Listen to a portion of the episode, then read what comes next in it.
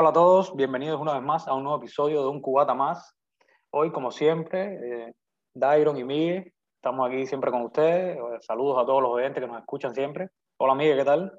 Hola Dairon, muchos saludos, saludos a los oyentes y, y bueno, aquí estamos una semana más a hablar de un nuevo tema. ¿Qué tema traes por ahí?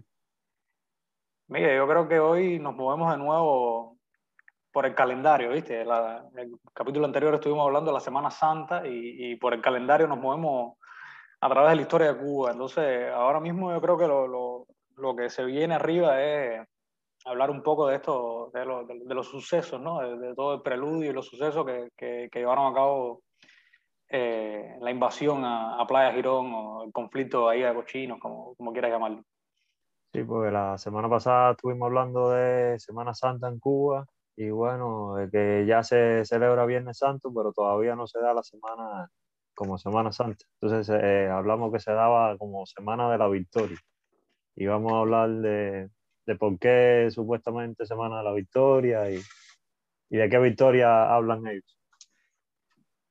Exacto, vamos, vamos a tocar todos esos temas. que vaya, me, Mi objetivo hoy es esclarecerle a los oyentes, porque no, se, seguro tú estás de acuerdo conmigo, que en las escuelas castristas lo único que nos hablan es de fue la victoria de Playa Girón, fue en menos de 72 horas y yo creo que no hay mucho más de esa historia. Sí, de la invasión, de, de lo que nos dan. De los mercenarios y etcétera. Exacto, nos hablan de no, los mercenarios que vinieron a invadirnos y los vencimos en 72 horas. Y me parece que hay mucha más historia detrás de eso. ¿sí? Entonces, bueno, este, este, es el objetivo de hoy, este es el, el tema que, que, queremos tratar hoy. Primero, Miguel, eh, me gustaría empezar, no sé, no sé cómo, cómo, te va a ti, pero me gustaría empezar hablando de, de, del contexto histórico en que estamos. ¿no? Estamos en el año 1961, en este año los conflictos ya con, la, con, la, con Estados Unidos habían comenzado. Sí eh, mucha gente, o sea, los conflictos después de todo, de todo el tema de la nacionalización y, y vimos que, eh, o sea, vimos no, nosotros no vimos nada, pero ya Estados Unidos había, había visto que, que Cuba estaba inclinando a, al, al, socialismo, al comunismo este, con la, poniéndose bajo el ala de la Unión Soviética, y evidentemente esto no, esto no, no era no era favorable para ellos en el tema geopolítico, ¿no? en medio de la Guerra Fría. Y otra cosa importante fue que, bueno, todos conocemos que al triunfo de la llamada revolución, muchísimas personas estaban en desacuerdo con, con, este, con este cambio y mucho más en desacuerdo con, con, este, con este movimiento a la izquierda comunista y hubieron, hubo muchos, muchos inmigrantes, o sea, muchos exiliados en, que, que, que, fueron, que fueron a vivir a los Estados Unidos, que fueron a vivir a, a Miami, producto de este descontento con, con, el nuevo régimen en Cuba en ese momento. Entonces, bueno, 2 más 2, 4, y, y se empieza a gestar entonces, en 1960, eh, sumando las dos, las dos causas estas, la primera, el, el interés por supuesto, que tenía Estados Unidos en que en interés geopolítico, ¿no?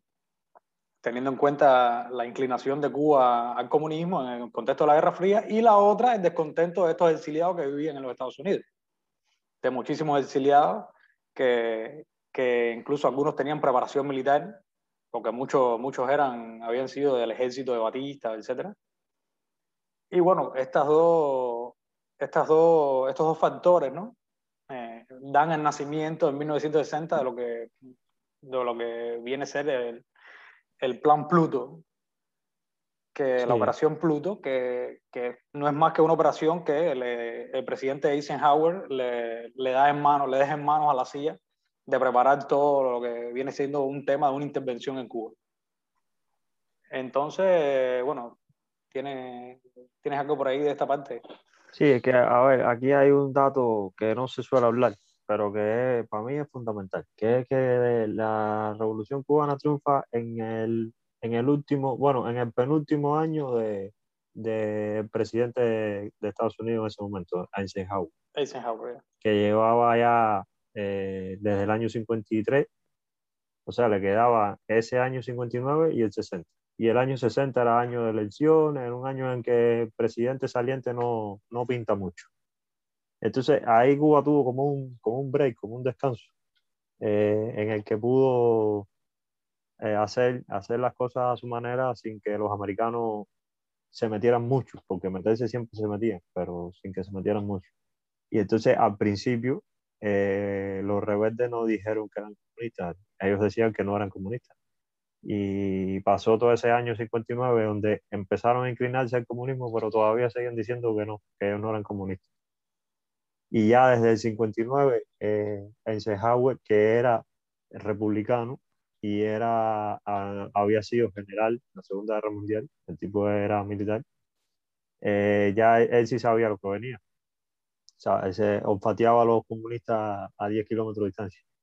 No, no, era, no, era, no era muy, no era muy, no había que ser muy experto para, para darse cuenta de lo que venía, porque automáticamente eh, eh, Cuba empezó, cuando empezaron los, los, conflictos, las nacionalizaciones, eh, por ejemplo, una de las primeras cosas que hizo los Estados Unidos fue suspender el, el, el, petróleo, la cuota de petróleo a Cuba, y entonces Cuba empezó a, a, a tener el crudo, crudo proveniente de, Rusia, de la Unión Soviética.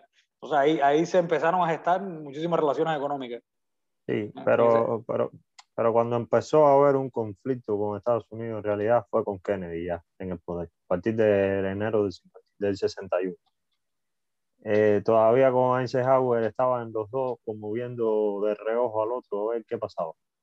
Y, o sea, sí, es verdad que en el 59 hubo un montón de exiliados que se fueron para Florida, eh, hubo cantidad de, de nacionalizaciones pero la cosa se puso de verdad fea a partir del 61 con Kennedy, que es lo que vamos a ver hoy, que llegando Kennedy eh, prepara, eh, se hace la, la invasión a Bahía Es que Eisenhower ya deja preparado un plan para invadir Cuba en caso de que ya Fidel se, se volviera completamente a favor de los soviéticos. Y, y la, CIA, la CIA durante el 59 estaba todavía pensando en, en, tratar de convencer a Castro para tenerlo de su lado, ¿entiendes?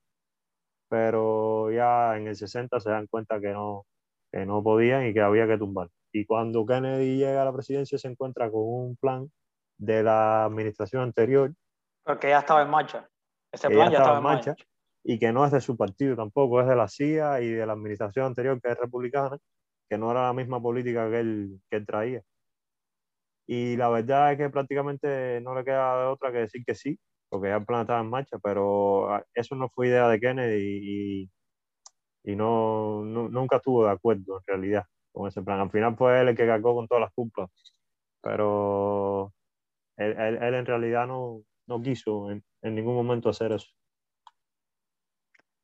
Bueno, realmente era un plan que ya estaba en marcha. Eh, como decía anteriormente, se reclutan voluntariamente exiliados cubanos y esto, el plan contemplaba un entrenamiento de, ocho semanas en, eh, eh, ocho semanas eh, en Guatemala y en Nicaragua.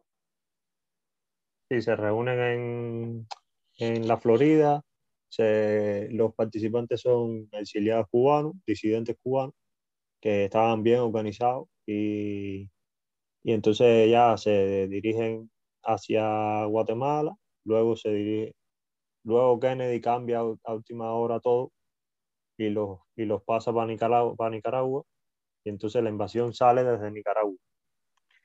Una, un detalle importante es que el entrenamiento, cuando ellos empiezan el entrenamiento, el entrenamiento se lo, empieza, se lo empiezan a, a dar en un entrenamiento de guerra de guerrilla porque el plan original contemplaba la llegada en, en, varios grupos pequeños hacia, hacia sierras y, y, montañas, zonas de montaña. Después cambia, cuando Kennedy cambia todo el plan, entonces es que, entonces que empiezan a entrar en un entrenamiento ordinario de, de llega, invasión, eh, eh, de, de, un desembarco anfibio, como, como le llaman militarmente. el, plan, el plan fue perdiendo poder. Primero iba a ser con muchos más soldados, eh, cerca de la ciudad de Trinidad, iba a ser el desembarco, cerca de una ciudad importante que estuviera lejos de La Habana, pero que estuviera cerca de una ciudad como Trinidad, que, pudieran abastecerse, que pudieran sumar eh, gente. Pero Kennedy después, a Kennedy le preocupaba mucho que fuera evidente que los Estados Unidos estaban detrás. Él, él quería mantenerlos en el anonimato bueno, de hecho, de hecho inicialmente, inicialmente los, los brigadistas, ¿no? Vamos a llamarlos brigadistas porque al final lo que forman es una brigada. Que esta, bueno, hay una historia detrás del nombre de esta brigada, la brigada 26, 2506. Y este nombre, bueno, lo lleva consigo porque en los entrenamientos murió un soldado durante los entrenamientos y este soldado era el soldado 2506. Y entonces ah, por eso es que la brigada lleva este nombre, ¿no? Bueno, en Miami son famosos, es famosa la Brigada 2506 y tienen varios monumentos en, en la ciudad de Miami. Totalmente, fue el último intento por recuperar la democracia en Cuba, me parece, el último intento serio por recuperar la democracia. Entonces, eh, bueno, inicialmente esto, los brigadistas, ¿no? Eh, primero decir eh, que es importante que, que, algunas fuentes contemplan entre 1.200 y 1.500 1.500 hombres. Y eh, inicialmente este, el plan iba, iba, a ser un plan, o sea, hablamos que primero el plan eh, contemplaba una guerra guerrilla, cosa que no fue, pero después el plan contemplaba varias fases. La primera fase iba a ser eh, un grupo pequeño que iba a desembarcar en Guantánamo para desviar la atención de las fuerzas de Castro. Ese grupo nunca desembarcó porque eh, cuentan en la historia algunas fuentes que, que, cuando estaban a punto de desembarcar eh, vieron como unas pequeñas luces rojas en, en, la costa y pensaron que eran milicianos que los estaban esperando fumando cigarros. Y entonces, en buen cubano, se apendejaron y no desembarcaron. Ese fue el primer... ¿Eso fue el, día, qué día fue? Eso, eso se contemplaba que fuera el día 14 de abril. Eso, ese detalle no se menciona en la versión que se, que se estudia en Cuba. no, no, jamás. No se habla. Jamás para, para Cuba todo empieza el 15. Exacto. Fue un, es que fue un cúmulo de, de errores y de, cosas que salieron mal durante el plan. Primero, primero eso, esa, era, esa iba a ser la, la estrategia inicial, la primera jugada, el primer movimiento. El segundo movimiento, el 15 de abril, que ese sí se lleva a cabo, que es eh, utilizar bombarderos que despegan desde Nicaragua para destruir la, la, la, aviación, flota, la, aviación, sí, la flota aérea, la flota aérea cubana. Y eh, eso también fracasa totalmente. Realmente, eh, como, como creo que habíamos comentado anteriormente, no sé si fuera de, de, de grabación, incluso reduce, incluso, incluso Kennedy reduce el, el, la cantidad de aviones para, para, esta, para, esta, para esta campaña, para este segundo día de campaña. En el plan inicial iban a despegar 16 aviones y, y Kennedy lo redujo a la mitad, solo despegaron 8 aviones. Bombardearon eh, dos aeropuertos, ¿no? En San Antonio de los Baños y, y Columbia, en La Habana, que ahora le dicen, se llama Ciudad Libertad.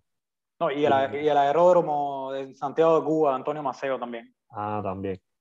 Eh, pues, y no, creo que en total destruyeron dos aviones. Exactamente, exactamente. La, los cubanos estaban esperando, a ver, cuando te digo eh, hasta los años, hasta el año 61 públicamente no había un conflicto, pero sí ya la CIA le tenía la mirilla puesta a Fidel y, y Fidel tenía preparado al ejército para una invasión americana. Los veo siempre fueron muy eh, como que se cuidaron mucho, ¿no? Y estaban preparados para una invasión desde el principio. Y en, en el aeropuerto de San Antonio de los Baños, los aviones los habían escondido. Y los que tenían en pista eran, eran como aviones viejos que no servían para nada. Y entonces los americanos, los, el los bombarderos, lo que destruyeron fueron, fueron aviones que no servían. Bueno, americanos no, porque lo, lo, que, lo que estaban invadiendo como tal eran cubanos, que lo que querían era lo que querían era recuperar la democracia que, se, que ya, se, que ya se, se, se venían oliendo de que se iba a perder. Sí, y pues nada, en principio de hecho, de hecho, el bombardeo inicial fue un fracaso. Eh, exacto, ese fue el segundo fracaso. El bombardeo fue totalmente fracaso porque no destruyeron ninguna flota. De hecho, en San Antonio está la historia esta famosa de, que, de, de Vaca Muerta, de la unidad militar Vaca Muerta, que, que creo que es porque sencillamente mataron una vaca. En, en, fue lo único que mataron. Fue lo único que mataron en, en todo el bombardeo. Entonces, bueno, esto, esto de, que, de, que, de recuperar la democracia estaba, estaba bastante, bastante seguro porque ya, ya, más o menos se sabía que la democracia se estaba perdiendo en Cuba. De hecho, hay una entrevista famosa que le hace un periodista americano, Fidel Castro, eh, justo al triunfo de la revolución, y él dice que el plan es eh, eh, convocar elecciones libres, multipartidistas, en 18 sí. meses. Sí, lo que dicen todos, siempre. Exacto. En 18 meses. Y ya 18 meses en el 1961 habían pasado. Sí. De hecho, no, habían, el habían plan, pasado el, más de dos años. El plan era siempre derrocar a Castro. Total. Porque democracia ya no había en Cuba desde hacía como 10, más de 10 años. Así que no. Sí, sí. No, 10, 10 años. Bueno, es verdad, es verdad, es verdad que democracia no había, democracia no había tampoco cuando llegó, cuando llegó Castro. Bueno, entonces aquí pasa el día 16, eh, que es famoso, que es la, la, la declaración del, del, carácter socialista de, de, del movimiento revolucionario, porque hasta ese momento no se había mencionado nunca este, Sí, no se hablaba. Este hecho. Se, se, se, sabía ya de las relaciones un poco económicas, pero nunca se había dicho explícitamente que la revolución era, era socialista. Y durante, durante el, el entierro de, lo, de, los fallecidos, en, de los bombarderos, de, de, de, bombardeo del día 15, entonces es que, que hablan de socialismo y todo, etcétera, ¿no? A ver, y no es que no es tampoco que es día así muy explícitamente. Eh, eh, es una manera, lo hace de una manera muy sutil. Eh, durante el entierro habla en la plaza de la revolución, y, pues, que era la plaza cívica. Y él dice que esta era una revolución de los humildes y para los humildes. Y sigue hablando y después dice, esta, ¿por qué esta revolución socialista? O sea, él lo cuela dentro del texto, pero como que lo deja pasar pero aún había, son muy, son muy sutiles, van poco a poco diciendo, fíjate que no dice de primera que era comunista, dice socialista. No, eh, no es hasta después del año 62 que, el, que se, se, ya se, se terminan de destruir todos los partidos que había en Cuba y se queda solamente el Partido Comunista y, y es cuando se hace, eh, se habla en Cuba de comunismo del Partido Comunista y del primer secretario del Partido Comunista. Pero fíjate que incluso un año después de, de, la invasión, ellos, en Cuba la palabra comunismo, en aquella época la palabra comunismo era como decir Satanás. Y por, sobre todo en el occidente de, del mundo, ¿no? en el mundo, en la hemisferio occidental. Y ellos nunca dijeron, siempre fueron comunistas desde el principio, pero nunca lo quisieron decir.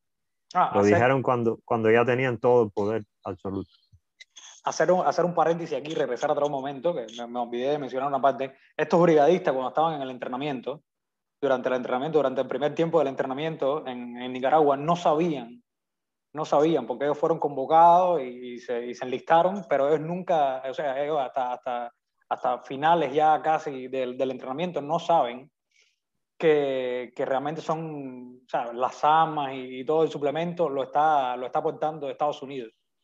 Sí, de hecho, de hecho, en todo momento, en, todo, o sea, en el primer momento, ellos, eh, a ellos lo que le dicen es que eh, un millonario cubano anónimo es el que está financiando la operación. Vale. Al tiempo, ya a finales, ellos se dan cuenta, ¿no? Porque justamente todo el armamento era un momento que había utilizado Estados Unidos en la Segunda Guerra Mundial. Y, eh, o sea, el excedente de la Segunda Guerra Mundial. Y entonces ellos empiezan a hablar de que ese, de que ese famoso cubano eh, anónimo, millonario, era el tío Sam. Ellos empiezan a llamar tío Sam a, a, a este que está, a este supuesto cubano millonario que sí, está era, financiando. Era un secreto a voz. Era un, un secreto, a voz, exactamente. exactamente. Bueno, ya, ese, era, ese era el paréntesis que quería hacer. Se me había olvidado eh, hacer esa anécdota de cuando estaban en el entrenamiento. Bueno, y bueno de, llega, llega el día 17 día 17 eh, van a desembarcar. Desembarcan. Eh, desde que eh, como habíamos hablado, que Kennedy cambió el plan a última hora, no solo fue lo de reducir la mitad la aviación, sino que cambia el sitio de desembarco también. Ya no se desembarca cerca de Trinidad, sino que se lo, lo llevan más al occidente y desembarcan ahí en la bahía de Cochino, que es donde está Playa Girón y Playa Larga. Y, y eso, eso también fue fundamental porque eso es una zona pantanosa llena de ciénagas y de y, Kennedy y, decide en ese lugar con el objetivo de que estén como más protegidos, ¿no? para que sea difícil el acceso de, del ejército cubano. Pero eso le juega en contra porque al final cuando empezaron a ser derrotados les fue difícil la huida y fue difícil avanzar en el terreno porque era un terreno muy pantanoso. O sea, que fue otro fallo grande haber escogido ese lugar. Totalmente. Totalmente. O sea, fue, un fallo, fue un fallo tras otro, un fallo tras otro realmente que, que no llevó a lo que llevó, a lo que, a lo que todos sabemos, ¿no? Entonces ellos desembarcan el día, día 17. 17 de abril. 17 de abril, exacto. Eh, logran tomar algunos territorios, no muchos, eh, realmente, pero bueno, se logran establecer y desembarcar el, armamento como tal. Pero básicamente todo el tiempo fue una, todo el tiempo fue una, una resistencia lo que hicieron.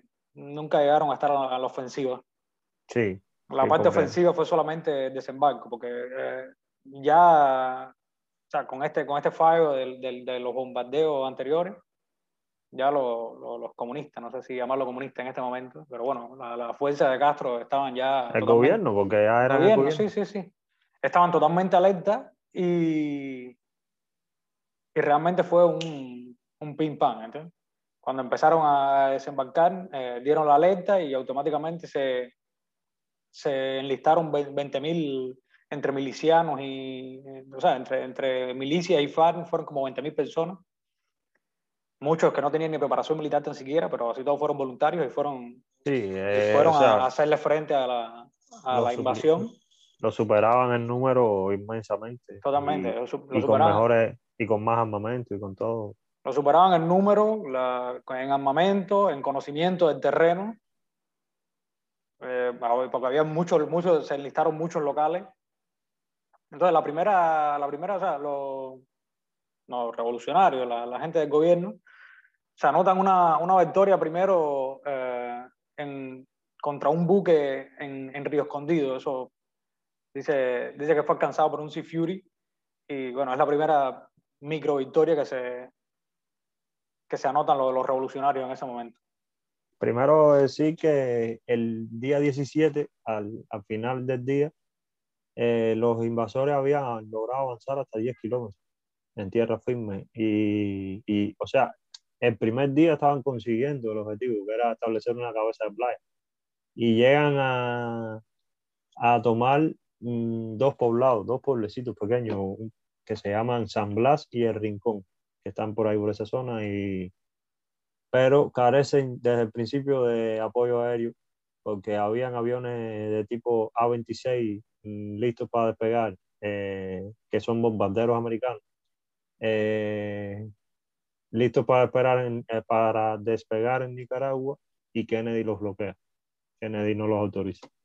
Totalmente, ahí sucede una parte un, por un momento diplomática porque, porque el gobierno revolucionario en ese momento da una alerta a la ONU sobre lo que está sucediendo y entonces Kennedy eh, no toma partido realmente. Kennedy se, se, lava las manos en ese momento. Grande, otro fallo grande porque él cree que puede dejar como que, que, lo, que nadie se entere que los Estados Unidos están detrás. Y es que era obvio que los Estados Unidos estaban detrás, todo el mundo lo sabía ya. Y ya si estaba ahí tenía que haber seguido para adelante.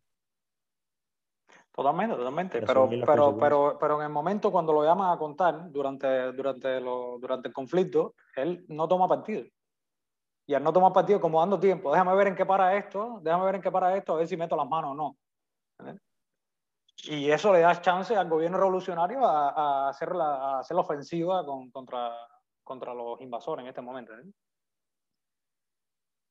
Entonces, bueno, eh, más o menos, en, en, general lo que hacen es resistir, resistir muchísimo. En, durante el día 17, 18, y bueno, finalmente el día 19 eh, se rinden.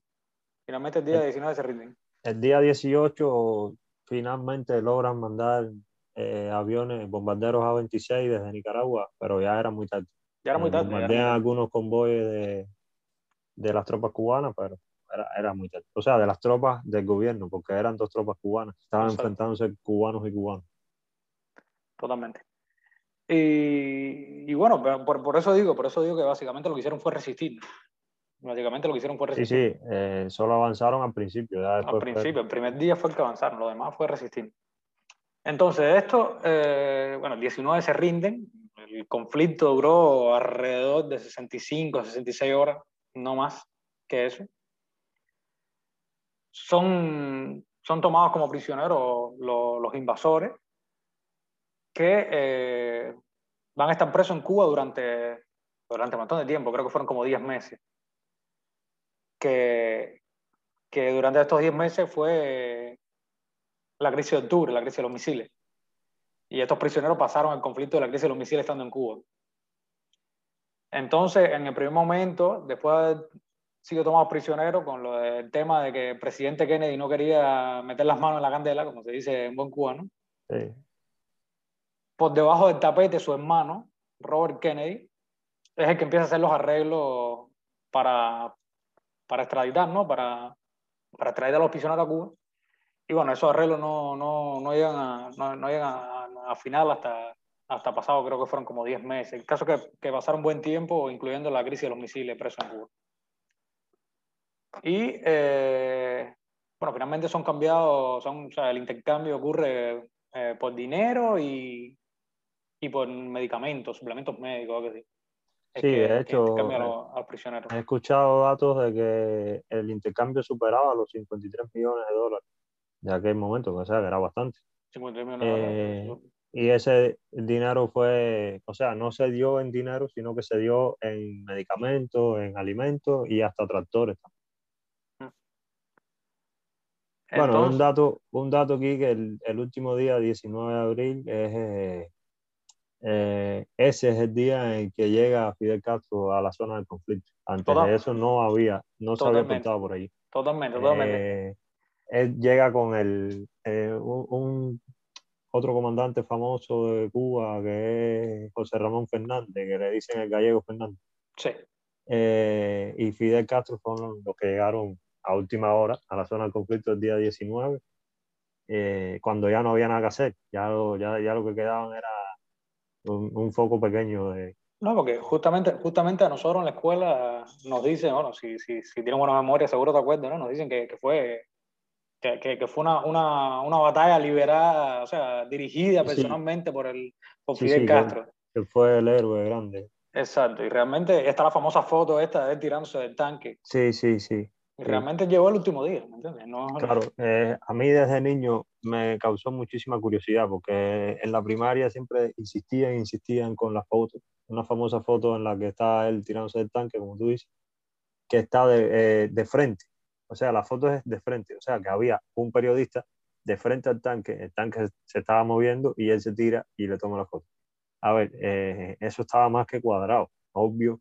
Por supuesto. En, en el medio de una batalla un periodista eh, se esconde y busca un ángulo más o menos aproximado y lo normal es que coja a la gente, si se va a tirar de un tanque, que lo coja de lado, de espalda, pero de frente ya eh, el periodista sabía que se iba a tirar y lo estaba esperando. En medio, en medio de una guerra, en medio de una guerra ni periodista ni nadie se para delante de un tanque, ¿entiendes? Es que, claro, eso, eso, si ese tanque hubiese estado eh, combatiendo, ahí no hubiese habido ningún periodista ni nadie se tira de un tanque a lo loco así en medio de una batalla. Eso fue un paripé. Totalmente, totalmente. Pero bueno, eh, aquí eh, hay un gran vencedor y es Fidel Castro. Eso es una realidad. Eso es una realidad. Eso es una realidad. Eh, además, la cantidad de propaganda que aplican después de, de esta invasión es fenomenal, es bestial. Enseguida Cuba se termina de radicalizar completamente y ya ellos se inclinan directamente para la Unión Soviética. Totalmente, esto fue, esto fue lo, lo, o sea, este, esta derrota de, de, los cubanos invasores fue, los comunistas lo, propagandizaron después, ¿no? Pero la, real, la realidad es que, es totalmente el, error más grande que se ha cometido, yo creo que, intentando recuperar una democracia porque causó todo lo contrario, causó todo lo contrario. La propaganda, como bien tú decías, fue excesiva. Sí, sí, sí, como siempre el, socialismo, comunismo se, se, instauró en Cuba sobre la base del enemigo, y además, ahora, americano. Ahora sí tenían una justificación y un motivo real, claro, porque habían sido víctimas de una invasión y ya tenían motivo para radicalizarse. Exactamente, exactamente. Y es justamente lo que pone a ciencia cierta y, con toda la seguridad eh, y con toda la explicitez que se pueda tener a Cuba bajo la ala soviética. Sí, eso, ese es el punto que hace que Cuba ya se termine de inclinar hacia la Unión Soviética. Y después, en el 62, al otro año, con la crisis de los misiles, es el punto que hace que los americanos no quieren saber más de Cuba y traten de olvidarse de Cuba, porque hasta el año 89, que termina, eh, que cae, hasta el 90, que cae la Unión Soviética, los americanos tuvieron siempre la duda de si en Cuba había o no misiles nucleares.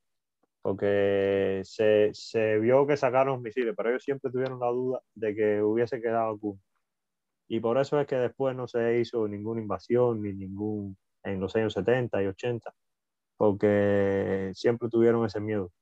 Pues que no, no hace que invadamos a este y tenga algún misil escondido y nos, y nos meta un misilazo. Bueno, y así fue más o menos la historia bien contada por algunos y mal contada por otros. Bueno, aquí otra cosa a dejar clara, que la palabra mercenario, según el diccionario, es, es una persona que va a la guerra solo por dinero, sin ningún otro motivo. Y, los, y los invasores que fueron desde la Florida hasta Cuba, no, o sea, sí tenían motivo, tenían motivo porque eran cubanos, tenían motivo de, de recuperar a Cuba, de, de, volver a Cuba, de recuperar sus propiedades, de, de, recuperar la democracia, como tú dices. O sea, que mercenarios no eran. Totalmente, totalmente. Sí, porque eso es otra, eso, eso es otro, otro, sí, porque ahí, otro de cerebro que nos hablan siempre los mercenarios que vinieron también, También se dice en la escuela cubana que, que fue la primera derrota de, de los Estados Unidos en América, en América Latina. Y, y, no, no, hubo ninguna derrota de Estados Unidos, una derrota de, de una brigada de 1.500 cubanos. Eso no es una derrota de Estados Unidos. Totalmente. Totalmente. Bueno, gente, creo que, creo que por hoy estamos bien, estamos en tiempo, ya estamos terminando. Si, síganos siempre en nuestras redes sociales y esténse pendientes que seguramente la semana que viene tenemos otro capítulo por acá. Así que, bueno, nada, por mí es todo. Miguel, ¿tú? Bueno, pues por mí agradecer a todos los que nos escuchan. Es un placer estar aquí todas las semanas. Y bueno, pues nos esperamos la siguiente. Abrazos, cuídense y síganos por todos lados, menos por la calle.